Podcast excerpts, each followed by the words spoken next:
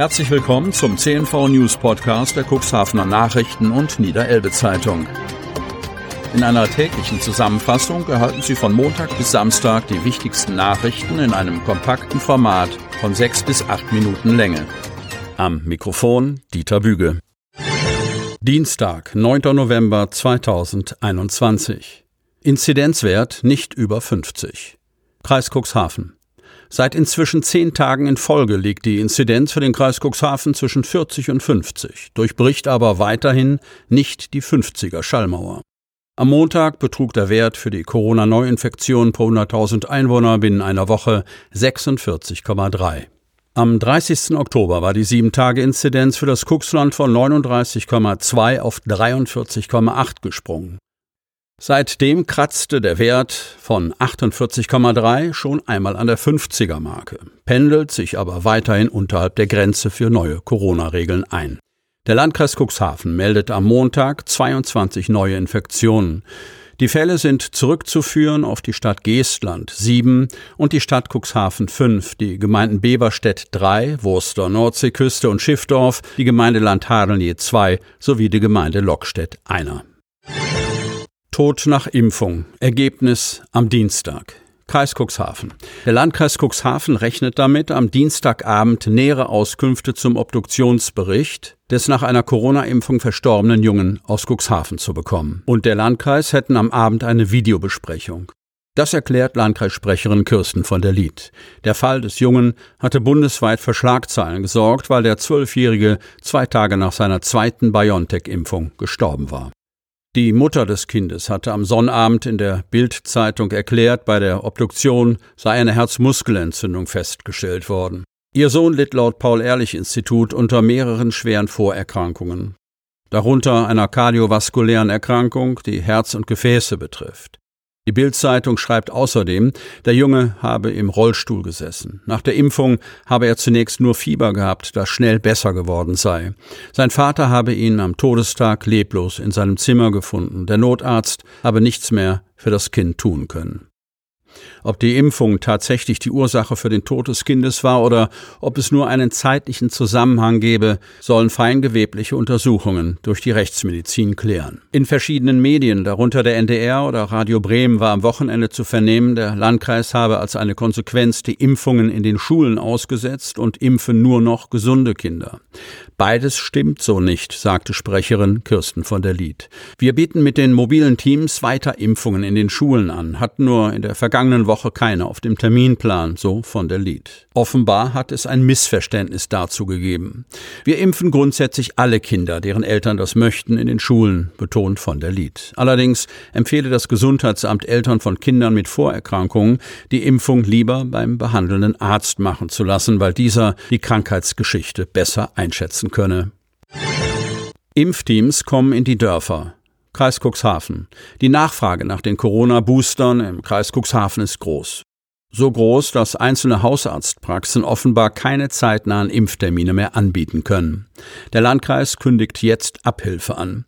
Die mobilen Teams sollen zeitnah Corona-Impfungen in den Dörfern anbieten können, ähnlich wie schon im Frühjahr. In einigen Arztpraxen scheint das Boostern ganz gut zu funktionieren, in anderen dauert es länger, schätzt Kirsten von der Lied die Lage ein.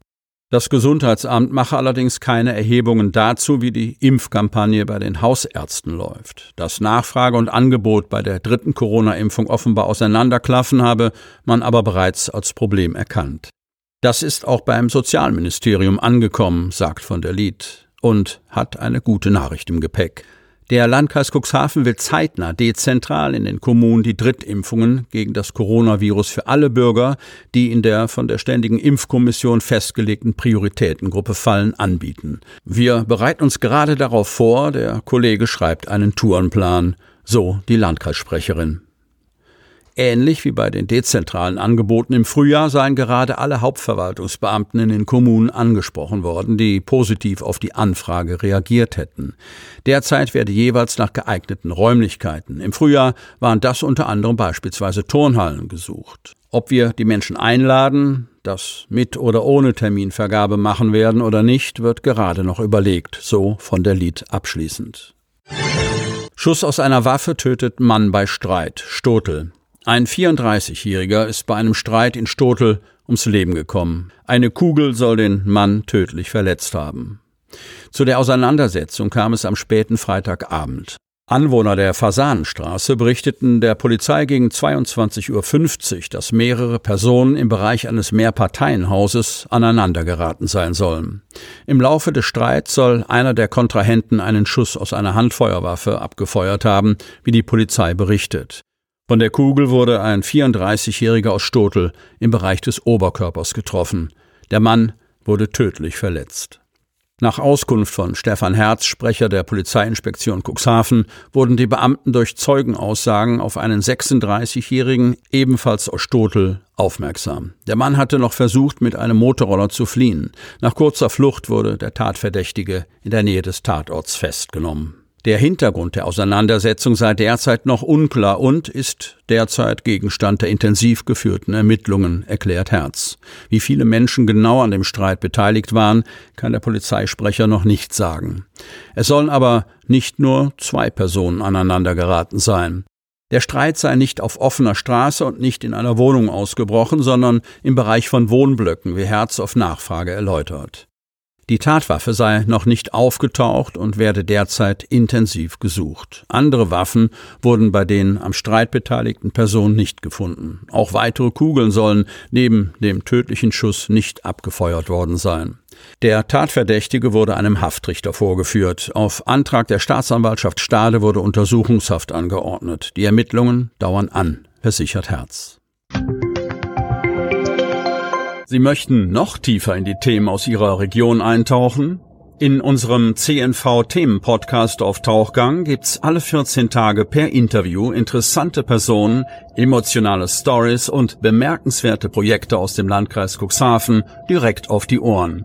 Damit Sie ab sofort keine Podcast-Folge mehr verpassen, benötigen Sie lediglich einen sogenannten Podcatcher. Auf den meisten Smartphones ist dieser bereits vorhanden. Falls nicht, dann suchen Sie ganz einfach in Ihrem App Store nach einem kostenlosen Podcatcher wie zum Beispiel Spotify, Apple Podcast oder AntennaPod. Selbstverständlich können Sie unsere Podcast-Folgen auch direkt über unsere Website unter cnv-medien.de slash podcast anhören.